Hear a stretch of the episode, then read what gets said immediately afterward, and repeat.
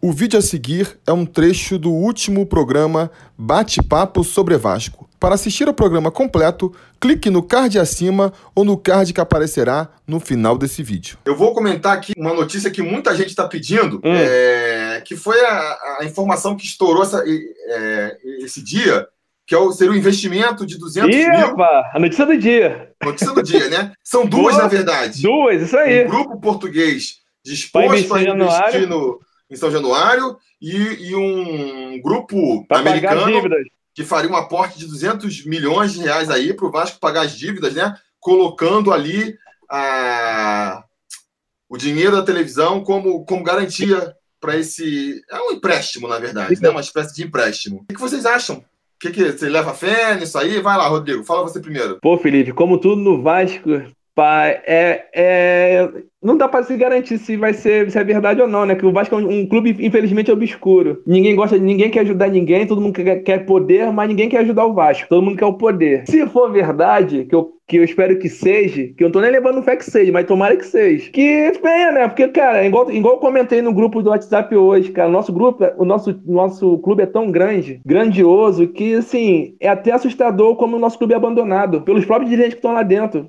Todo mundo quer olhar pra sua barriga e não quer olhar pro clube. Se for for verdade, vai ser uma notícia ótima. Pelo menos, pô, o São Januário realmente é um clube já tá um estádio ultrapassado. Nosso, pô, contra o Ceará, pô, foi 19 mil. A capacidade máxima acho que é 22 ou 21 mil. A nossa torcida é grande, cara. Pô, a gente pega um jogo aí, um boom de jogo grande aí, bota lá no mar, bota 40 mil, a gente não tem capacidade pra isso. Então, se vier, maravilhoso. Vamos ver. Eu vou falar nem que sim, nem que não. Se vier, vai ser uma maravilhosa notícia, porque toda a notícia ruim que nós temos ultimamente aí, desses, desses anos todos aí, que se vier isso aí, vai ser uma luz no fim do túnel. Mas vamos ver como vai ser negociado, se for verdade como vai ser ser negociado, se vai ter algum prejuízo futuramente, né? Porque o Vasco não sabe fazer, o Vasco não sabe negociar nada. Isso é fato. A gente não sabe negociar nada, o clube não sabe negociar nada. Então vamos ver o que, que acontece aí. É, eu vejo isso com o pé atrás, sabe, Tiru? É, eu acho o seguinte, que São Januário é a nossa casa e é a nossa arma.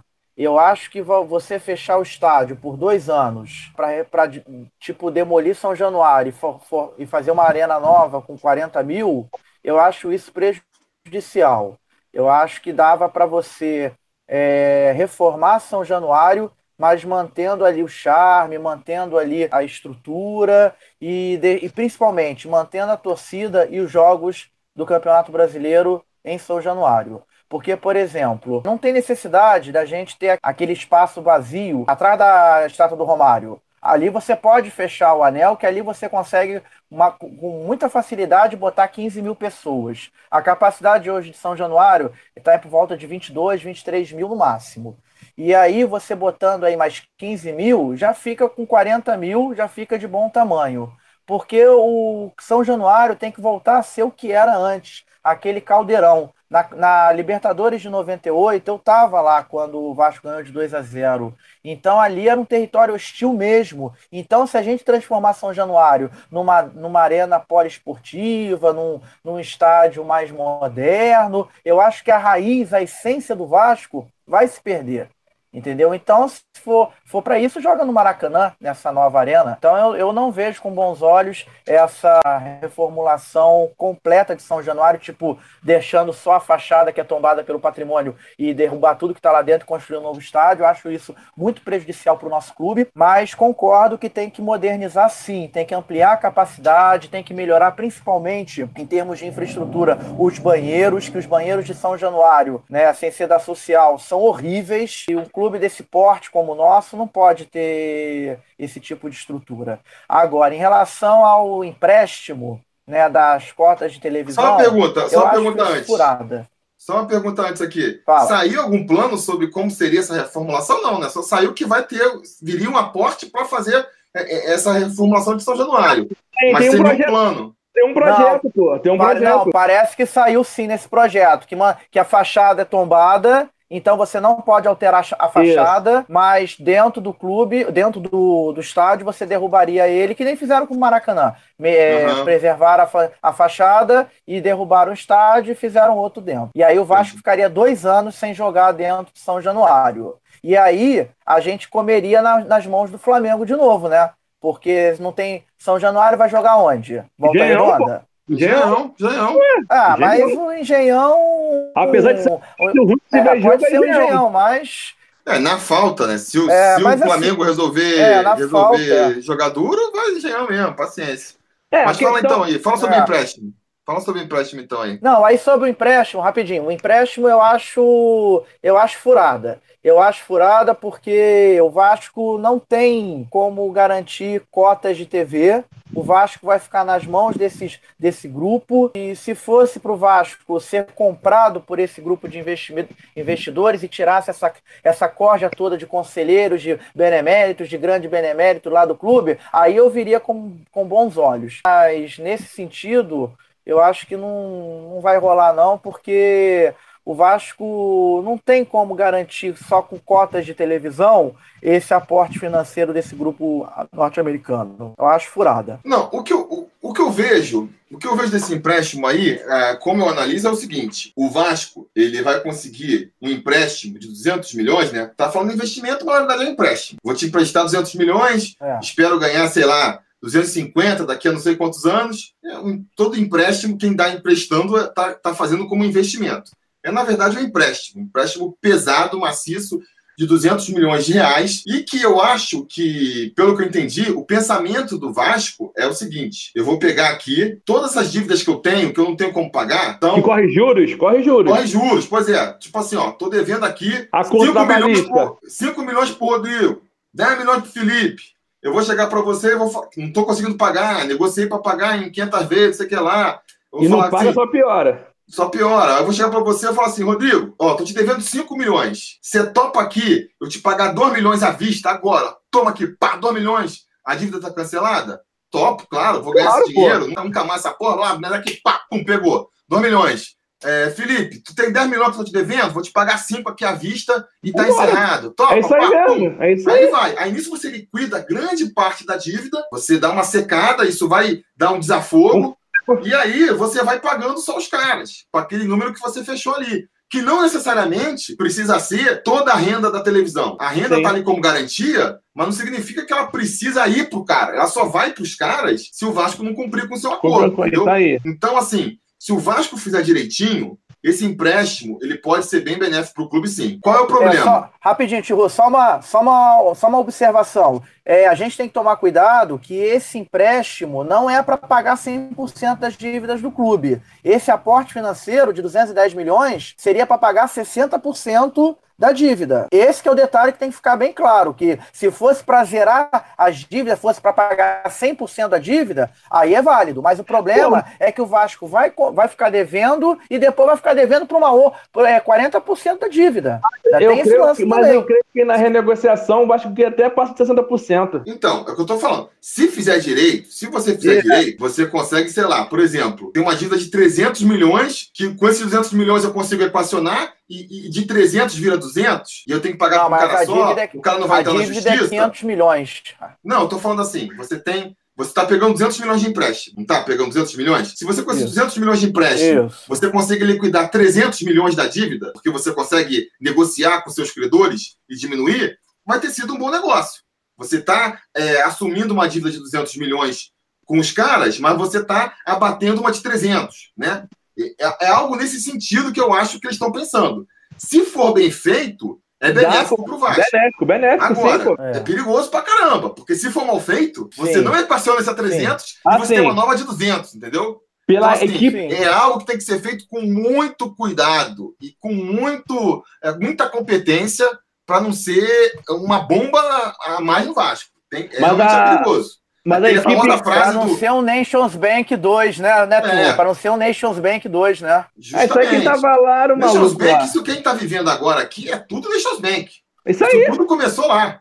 Tem de antes ainda, Felipe. explodiu com o Nations Bank, entendeu? Tem de antes ainda. Não, tem de antes, mas foi ali que a coisa degringolou. Sabe? Ali, a partir dali que o Vasco entrou nesse buraco que tá. Entendeu? Eu acho isso. Sobre a, sobre a questão do empréstimo, acho isso. Se for bem feito, vai ser benéfico. Agora, é um grande risco que o Vasco corre. Porque se for Sim. mal feito também, termina de trabalhar com a nossa dívida. E investidor americano, amigo, é, americano não brinca com essas coisas, não. Se você mijar fora da bacia, os caras vêm no teu cangote e te ri pra todo mesmo. Então, assim, tem que tomar bastante cuidado com o que tá fazendo. Realmente, se fechando esse empréstimo aí, espero que, que eles façam. É, essa parte aí financeira do Vasco, administrativa, que é lá o nosso. Esqueci Adriano. o Adriano. É, o Adriano lá. Bom, muito bom. é a parte mais competente, né? Todo mundo elogia. Sim. Então vamos, vamos acreditar que ele vai fazer um bom trabalho. Ele é o cara que mostra tudo no papel, meu. É. Então, vamos, vamos. É, é, é um cara que, mesmo quem bate nessa, nessa dire, na diretoria, fala que ele é bom, né? É, elogia ele, é elogiado por opositores. Ele foi na, e... Tem duas vezes, as duas vezes eu vi o programa, achei muito interessante a, a fala dele sobre a parte financeira do Vasco. Até a parte sobre aquela, esse famoso contrato idiota que o Vasco Pescadia adora. Portelino Serva está perguntando aqui de quem vem esse contato para os empréstimos, o contato, eu não sei de quem vem o contato. Vocês sabem é. de quem vem? Não foi revelado, né? O Brant, o, Brant, o, né? o lance, não, o lan, não, o lance deixou obscura essa, essa informação de quem viria para investir. Ele ficou assim. Não, não, tá, não tá falando quem viria, tá falando quem fez a ponte com esses caras, entendeu? Qual foi o contato ah. com esses investidores? Eu acho que não foi o Júlio Brandt, tem gente levantando aqui, eu acho que não tem nada a ver com o Júlio Brandt, não. Seria outro esquema aí qualquer. Agora, e sobre a questão do estádio, só para fechar aqui, eu acho o seguinte: os, pô, a gente já viu aí em outros exemplos, o estádio de São Januário é um potencial enorme. Então não me surpreende em nada que vem alguém querendo investir em São Januário, reformular em São Januário, com certeza, tendo como contraproposta aí, como contrapartida, explorar depois ali o estádio. Né? Deve ter alguma coisa nesse sentido. A gente vai reformular o estádio para vocês e depois a gente Sim. explora o estádio. Uma, uma, da, uma, das questões seria explorar os camarotes que seriam construídos, que nem é na é. Allianz Parque, a exploração dos camarotes. Cara, São Januário. Justo, acho justo que seja assim, né? São é... Januário é um estádio que não tem atrativo. É, pois é. E se a gente for a gente não tem condição de sozinho fazer esses atrativos, então nada mais justo que você feche a parceria com alguém, ele lucra, a gente lucra, né? a gente lucra pelo estádio, ele lucra tirando proveito. É uma coisa que eu não vejo como um absurdo que surja essa proposta e acho interessante. O que mais, o que mais me revolta em Januário é a questão do, da sala de troféus lá. Como que é mal, mal, Assim, o espaço é muito pequeno, é assim, é um espaço jogado. Tanta história que, que tem não, ali, é. e, não, e não é aproveita. E não, nunca fiz assim. Já pensaram várias vezes em fazer um projeto para mudar aquilo ali, fazer um museu. Uma coisa decente com a altura do Vasco, igual tem no Boca, tem no River, tem no Barcelona, tem no Real Madrid. Cara, é um absurdo, cara. Lá em São Januário não ter um lugar decente. Com certeza, com certeza, até porque não só a sala de troféus, mas o próprio estátua do Romário fica ali atrás do gol para ninguém ver. Ninguém vê a estátua do Romário.